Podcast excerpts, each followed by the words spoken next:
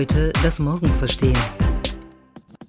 KI kann vorhersagen, ob du ein Verbrechen begehen wirst. KI kann aufgrund eines Videos entscheiden, ob du für einen Job geeignet bist. KI kann vorhersagen, ob du homo- oder heterosexuell bist, indem sie dein Gesicht analysiert. Stimmt das alles? Nein, das stimmt nicht. Aber viele Menschen glauben, es stimmt.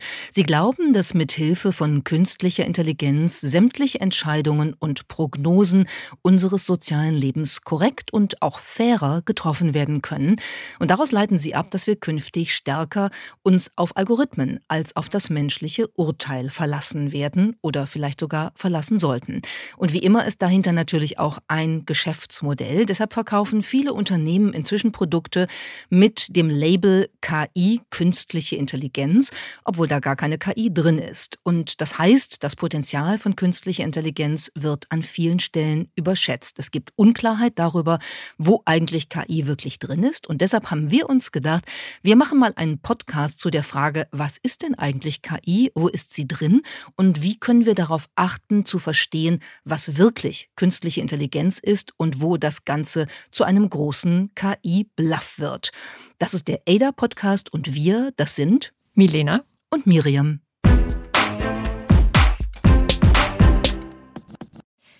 Wie kommt es eigentlich, dass viel Unklarheit darüber herrscht, was KI eigentlich ist, was KI wirklich kann, was KI vielleicht auch nicht kann? Das hat viel damit zu tun, dass Forscherinnen und Forscher, aber auch Startups, die damit natürlich auch Geld verdienen, teilweise sehr übertreiben, wenn es darum geht, was ihre Anwendungen, die auf KI basieren, alles können. Und weil Medien diese Übertreibungen natürlich auch ganz gerne aufgreifen, um daraus besonders spektakuläre Geschichten zu machen. Es ist eben spannender, über große Durchbrüche zu berichten, als über die vielen kleinen, mühsamen Schritte in der Forschung und Entwicklung von KI. Und wir haben natürlich gerade auch eine Phase der sehr intensiven Investitionen in KI. Alle wittern das große Geschäft.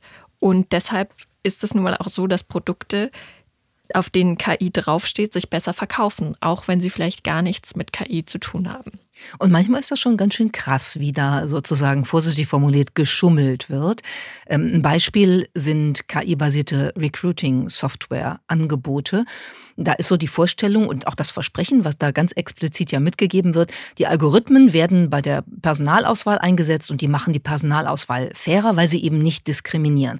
Da ist natürlich einmal das Thema Bias, was wir auch schon oft hier im Podcast besprochen haben. Aber tatsächlich ist es so, dass das eigentlich oft ganz einfache Systeme sind, wo sozusagen so Sortierfunktionen drin stecken. Also ich sag mal ganz oft braucht man einen Abschluss von einer amerikanischen Elite-Universität, um in den USA genommen zu werden. Und wenn du dann also ähm, einen Algorithmus nimmst, der einfach feststellt, ist da der Name einer Elite-Universität drin und sobald der Algorithmus diese Elite-Uni in dem CV des äh, Bewerbers oder der Bewerberin findet, stellt er sozusagen ähm, die Bewerbung auf grün und sagt, ja, die geht weiter, weil hier ist die Voraussetzung äh, gegeben. Das ist ein total einfacher Algorithmus, also sehr, sehr rigide, ganz klar vorbestimmt, was der tun soll und ist eigentlich auch klar, was da rauskommt.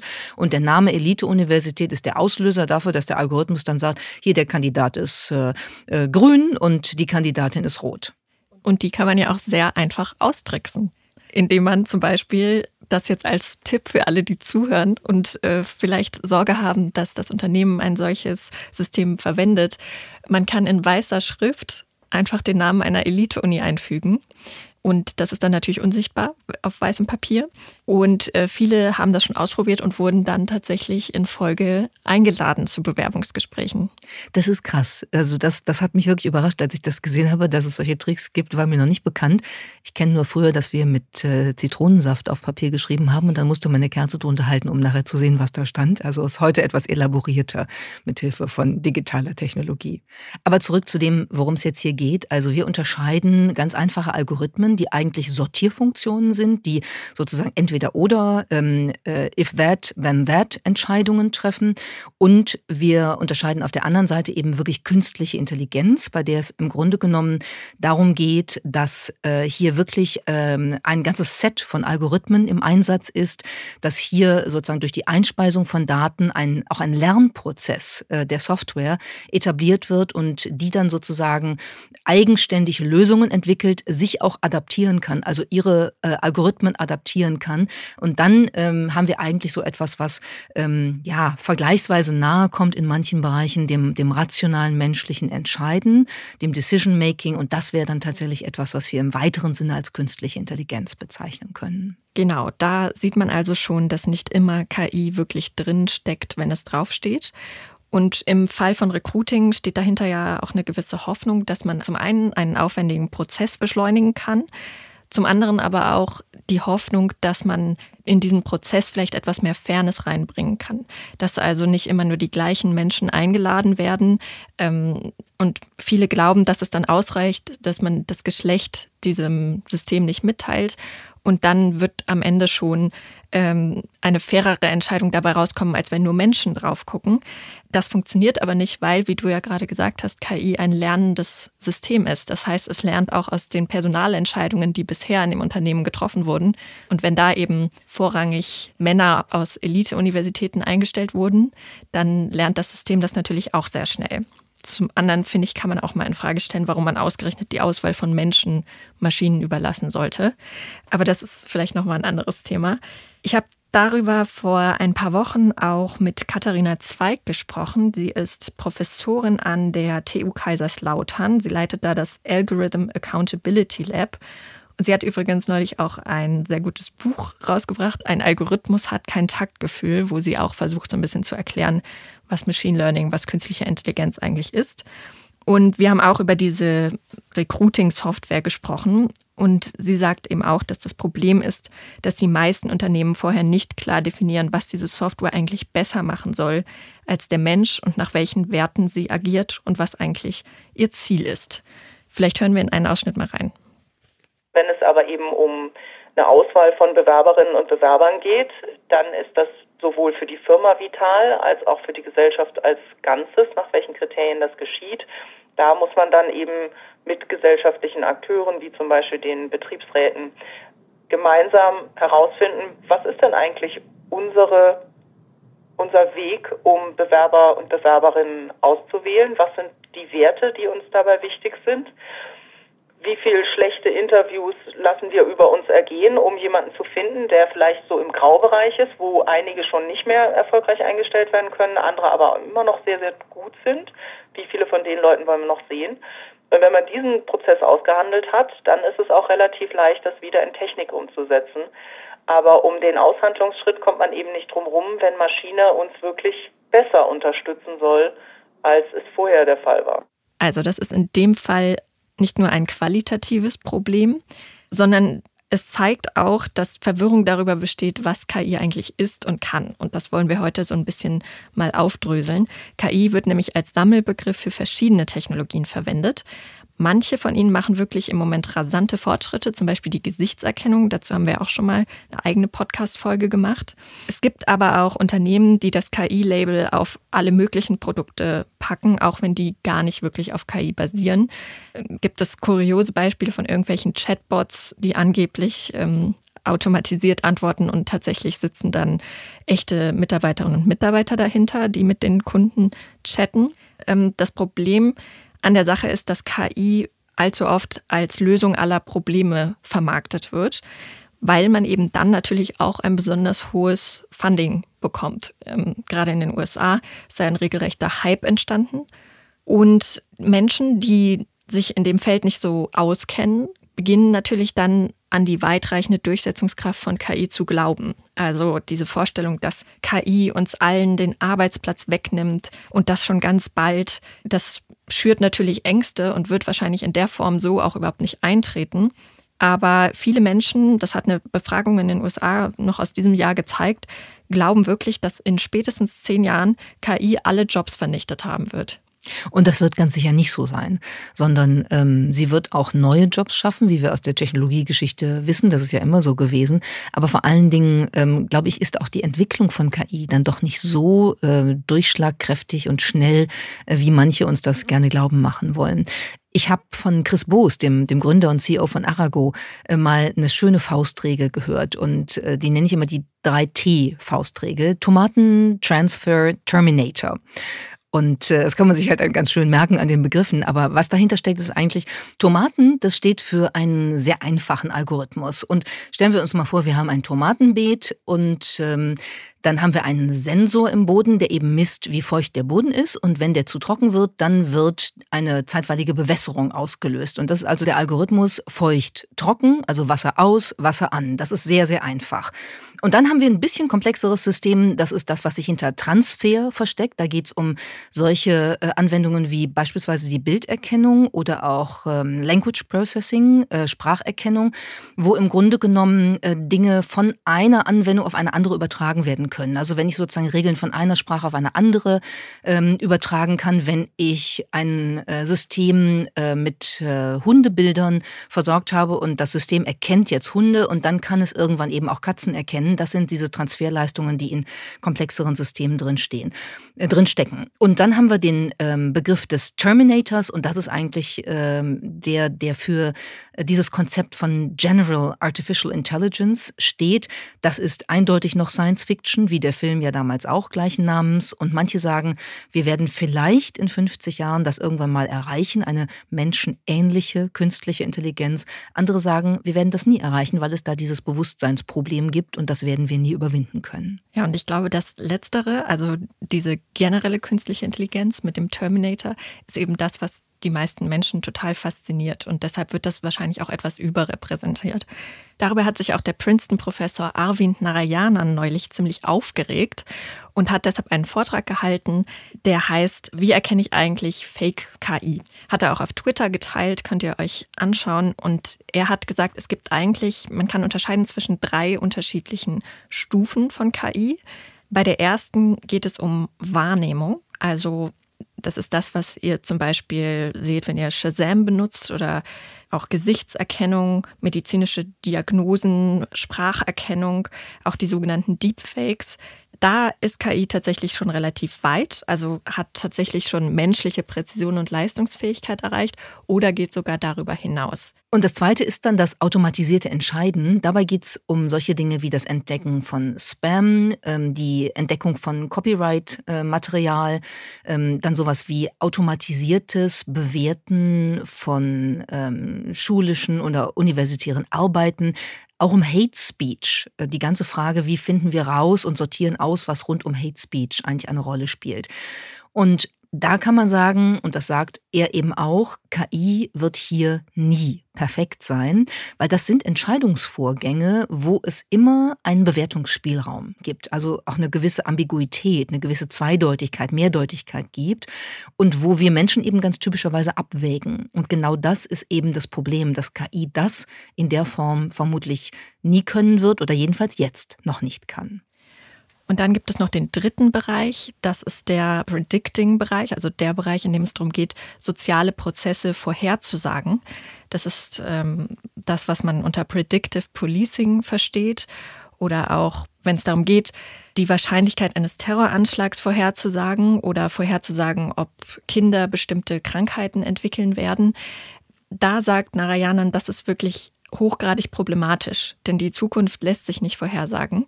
Wir glauben nur plötzlich, dass es mit Hilfe von KI geht, aber das ist wirklich das Kernproblem, denn Zukunftsprognosen für soziale oder gesellschaftliche Phänomene sind grundsätzlich problematisch. Das lernt, glaube ich, jeder, der Statistik im Studium hat als allererstes, dass Zukunftsvorhersagen, man kann das zwar machen, aber es ist wirklich sehr mit Vorsicht zu genießen.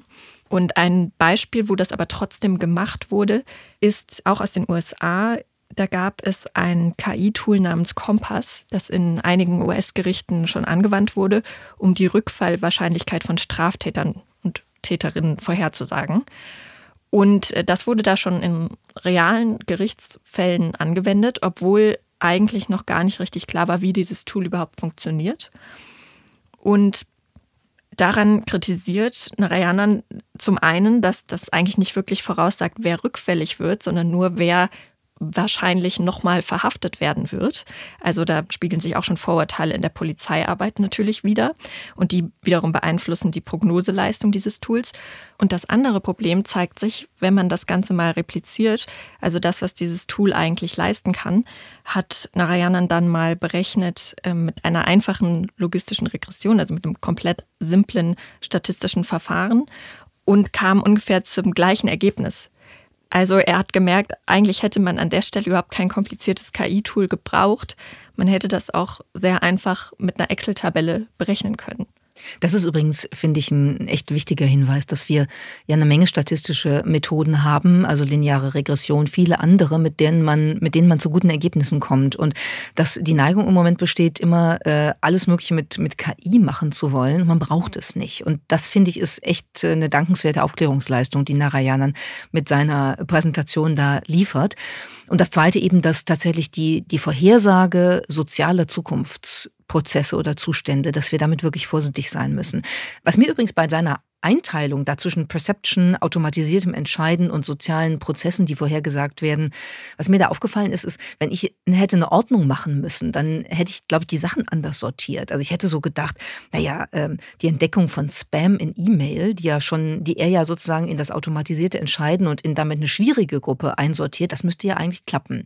Und dann habe ich überlegt und habe gedacht, nee, klappt überhaupt nicht, weil ich ständig in meinem Spam-Filter E-Mails habe, die ich eigentlich lesen sollte und ständig in meinen E-Mails äh, solche, die ich nicht lesen möchte, weil sie Spam sind. Also das klappt nicht im Jahr 2019, immer noch nicht. Und das zeigt sich eben, dass wir auch an vielen Stellen, selbst wenn wir uns mit dem Thema beschäftigen, was wir ja tun, keine genaue Vorstellung davon haben, welche Formen und Ausprägungen von komplexer Software man eigentlich braucht, um bestimmte Aufgaben zu lösen. Und sich das nochmal klar zu machen, dass manche Dinge, wie zum Beispiel Gesichtserkennung, die irgendwie kompliziert klingt, eigentlich sehr gut funktioniert durch künstliche Intelligenz, dass aber sowas vermeintlich Einfaches wie die, das Sortieren von Spam äh, in den richtigen Ordner nicht funktioniert, zeigt eben, dass wir an vielen Stellen eine falsche Vorstellung davon haben, was man braucht, um bestimmte Probleme zu lösen. Das fand ich wirklich richtig äh, erhellend.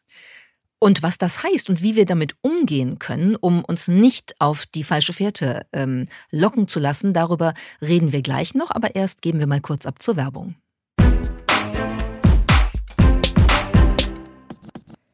Über die Hälfte aller Menschen lebt heute in urbanen Zentren. Im Jahr 2050 werden es fast drei Viertel sein. Der Podcast The Sooner Now von Mini Deutschland und dem Online-Magazin Freunde von Freunden beschäftigt sich mit Fragen zur urbanen Zukunft und vertieft diese in Beiträgen über das Stadtleben und die künftige Mobilität. Hört jetzt rein auf allen gängigen Audioplattformen oder auf www.thesoonernow.com.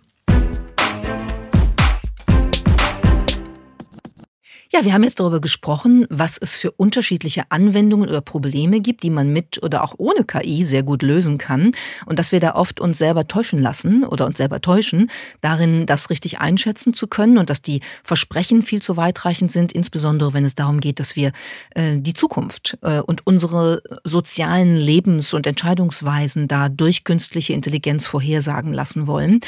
Und dennoch muss man sagen, wird das ja getan. Es werden Systeme eingesetzt, an echten Menschen auch angewendet, die zu realen Konsequenzen führen und wo man eben sieht, wie unzuverlässig künstliche Intelligenz an vielen Stellen auch sein kann. Ein Beispiel, das mich echt beeindruckt hat, das ist aus dem Jahr 2016 und das ist ähm, passiert der Arbeitslosenagentur in Michigan in den USA. Dort hat man mithilfe einer Software mindestens 20.000 Menschen zu Unrecht des Versicherungsbetrugs verurteilt, weil da einfach ein falscher Zuordnungs- und Lernprozess sozusagen dahinter gelegen hat. Und daran sieht man eben, das kann richtig weitreichende Folgen haben, wenn man nicht ausgereifte Systeme auf Probleme anwendet, die dann eben zu Folgen führt, diese Anwendung, ähm, wo Menschen wirklich drunter leiden oder Strafe zahlen müssen oder sonst irgendwas. Ja, das hat wirklich reale Konsequenzen für das Leben dieser Menschen. Und genau deshalb hat die Stadt New York neulich auch versucht, das Ganze zu regulieren und hat extra eine Taskforce einberufen mit Expertinnen und Experten, die eigentlich das Ziel hatten, diesen ganzen Bereich mal aus Expertensicht zu betrachten und zu regulieren oder zumindest einen Vorschlag zur Regulierung zu machen. Und da sind aber tatsächlich zwischendurch Menschen ausgestiegen oder haben öffentlich diese Taskforce kritisiert und gesagt, das hat in dieser Form überhaupt keinen Sinn. Denn sie wollten wissen, welche konkreten Anwendungen nutzt denn die Stadt New York eigentlich schon? Und können wir die Daten haben? Können wir Einblick in die Funktionsweise der Algorithmen haben, die ihr tatsächlich schon einsetzt als Stadt? Und da war die Stadt dann überhaupt nicht offen für und hat die Forscher und Experten in dieser Runde da so ein bisschen im Unklaren gelassen. Und eigentlich wollten sie nur, dass sie ja generelle Empfehlungen abgeben. Und äh, dementsprechend unkonkret ist dann natürlich auch das Ergebnis geworden. Und darüber haben sich die Expertinnen und Experten extrem geärgert teilweise. Und so soll es natürlich dann auch nicht laufen, wenn man schon diese Systeme anwendet und auch das gut gemeinte Ziel hat, sie auch irgendwie zu regulieren und in gewisse Grenzen zu setzen, dann muss das natürlich auch irgendwie transparent passieren. Und das war in dem Fall nicht so. Was ich an dem Beispiel dieser New York City Task Force auch noch interessant fand, war, dass die Kommission sich ja auch am Anfang gleich in die Haare bekommen hat darüber, ob es eigentlich überhaupt ähm, äh, Software bedarf, ähm, um eine Regelung äh, unter die Lupe zu nehmen, die äh, bestimmte rigide Folgen dann mit sich bringt. Also ein Beispiel war, wenn jemand ein Verkehrsdelikt begeht, also zu schnell fährt und bei 10 äh, Kilometern pro Stunde muss der, weiß ich nicht, 20 Dollar bezahlen, bei 20 Kilometern pro Stunde muss er 50 bezahlen, ist das ja auch eine Form von Algorithmus, ne? sozusagen ein analoger Algorithmus, also eine rigide Vorschrift. Und die Kommission hat dann gesagt, eigentlich müssen wir mit allen möglichen Dingen anfangen, um zu gucken, ob diese Anwendung so funktioniert oder nicht funktioniert und natürlich auch KI-Systeme ähm, mit einbeziehen. Aber äh, da sieht man eben, wie schwierig die Abgrenzung ist und dass wir eigentlich oft mit KI nichts anderes machen machen, als wir auch sonst in unserem Leben mit analogen Mitteln gemacht haben, nämlich ähm, if this, then that. Also wenn diese Voraussetzung geschaffen ist, dann kommt diese Folge. Das ist sozusagen das basale Beziehungssystem, was dann immer zugrunde gelegt wird und was man ja durchaus immer mal angucken kann, um zu schauen, stimmt das eigentlich noch und stimmen die Folgen dann noch. Vielleicht noch ein Beispiel, was in diesem Zusammenhang in der Anwendung ähm, zu sozialen Konsequenzen führt ähm, und damit zeigt, wie KI problematisch interpretiert wird. Das Beispiel ist die GADAR-Studie der Uni Stanford aus dem Jahr 2018. Und da haben Forscherinnen und Forscher ein, ähm, eine Untersuchung gemacht, wo sie ein äh, Predictive Model ähm, auf Basis von künstlicher Intelligenz entwickelt haben, das eine Genauigkeit, so geben sie das selbst an, eine Accuracy von 91 Prozent darin erzielt, homo- und heterosexuelle Männer an ihrem Gesicht zu erkennen. Und dann ist ganz interessant, was ein großer Artikel in, im amerikanischen Magazin Newsweek darüber geschrieben hat. Ich zitiere mal die Headline, die sagt nämlich, Artificial intelligence can now tell whether you are gay or straight simply by analyzing a picture of your face. Wow, das fand ich ziemlich krass. Ja, einmal sozusagen eine KI über dein Gesicht drüber laufen lassen und jeder weiß, was los ist. Nur, man muss sich auch hier die statistischen Voraussetzungen ganz genau anschauen. Was die gemacht haben, ist ein experimentelles Design. Das heißt, die haben einer KI immer zwei Gesichter von Männern gezeigt und da war immer einer homo und einer heterosexuell.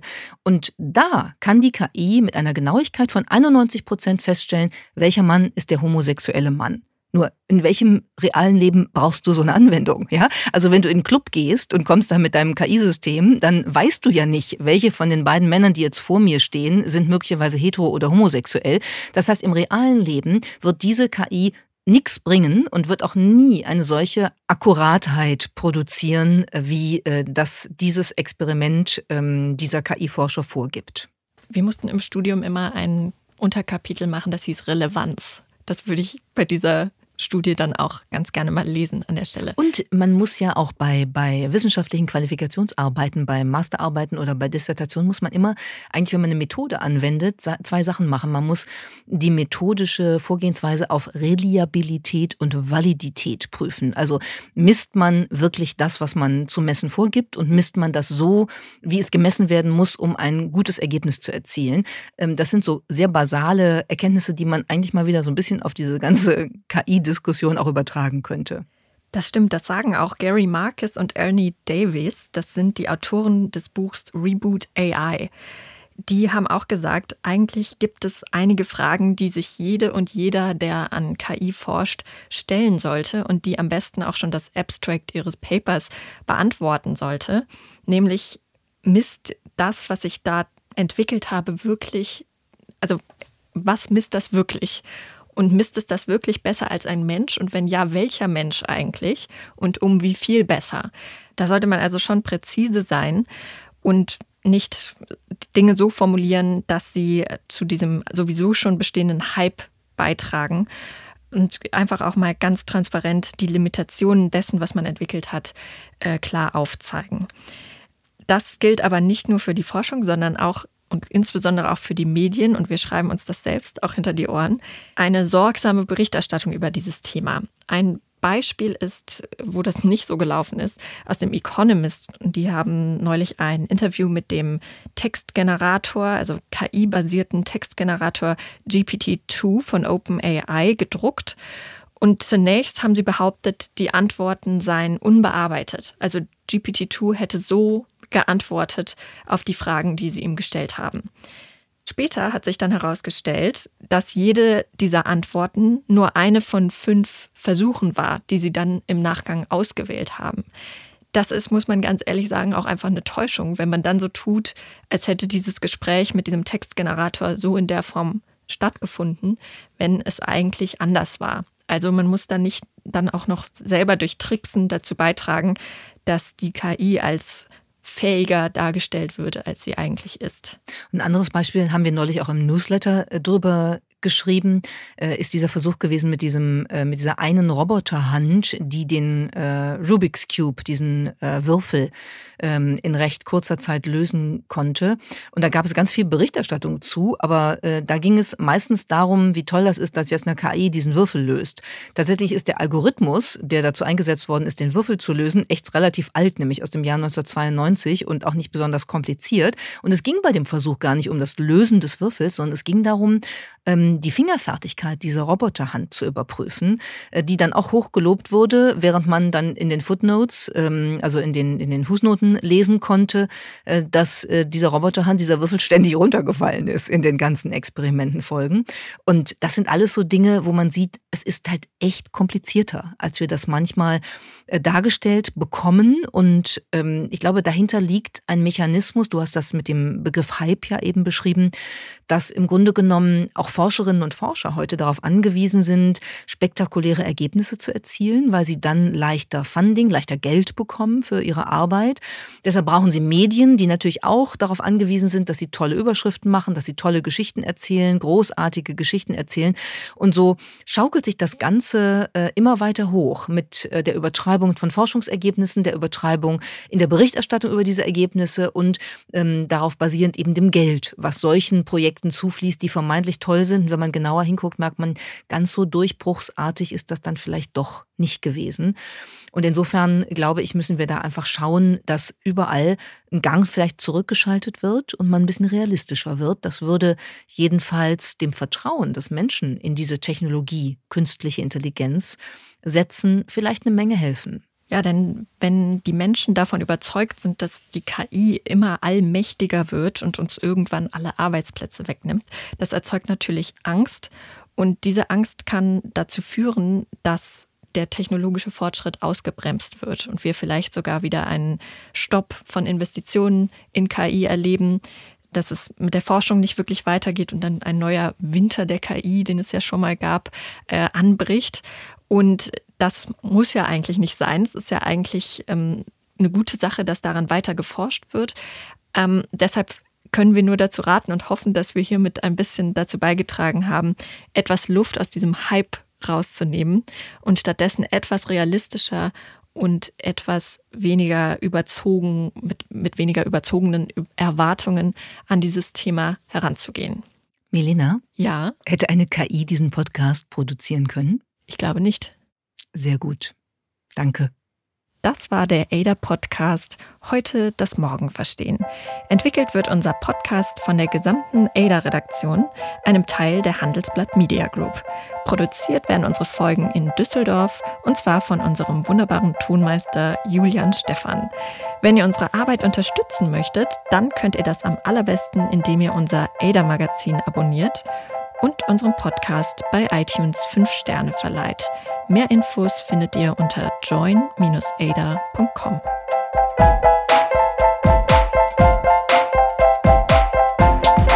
Ada. Heute das Morgen verstehen.